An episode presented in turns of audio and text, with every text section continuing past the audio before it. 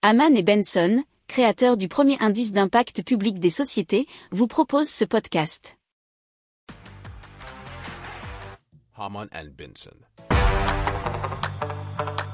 Le journal des stratèges.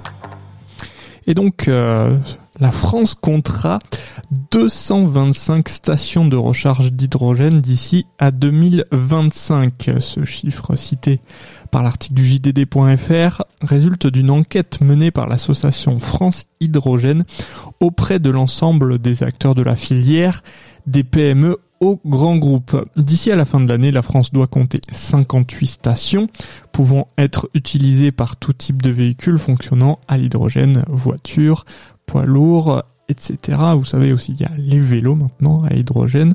On en a parlé plusieurs fois dans le journal des stratèges. Alors, la production d'hydrogène renouvelable doit atteindre 900 MW dans 3 ans contre 13 MW actuellement.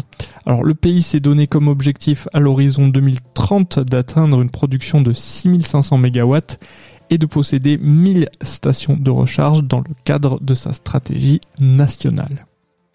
Si vous aimez cette revue de presse, vous pouvez euh, vous abonner gratuitement à notre newsletter qui s'appelle La lettre des stratèges, LLDS, qui relate, et cela gratuitement, hein, du lundi au vendredi, l'actualité économique, technologique énergétique, mais aussi de l'hydrogène et puis de tout ce qu'on trouvera super intéressant pour votre vie.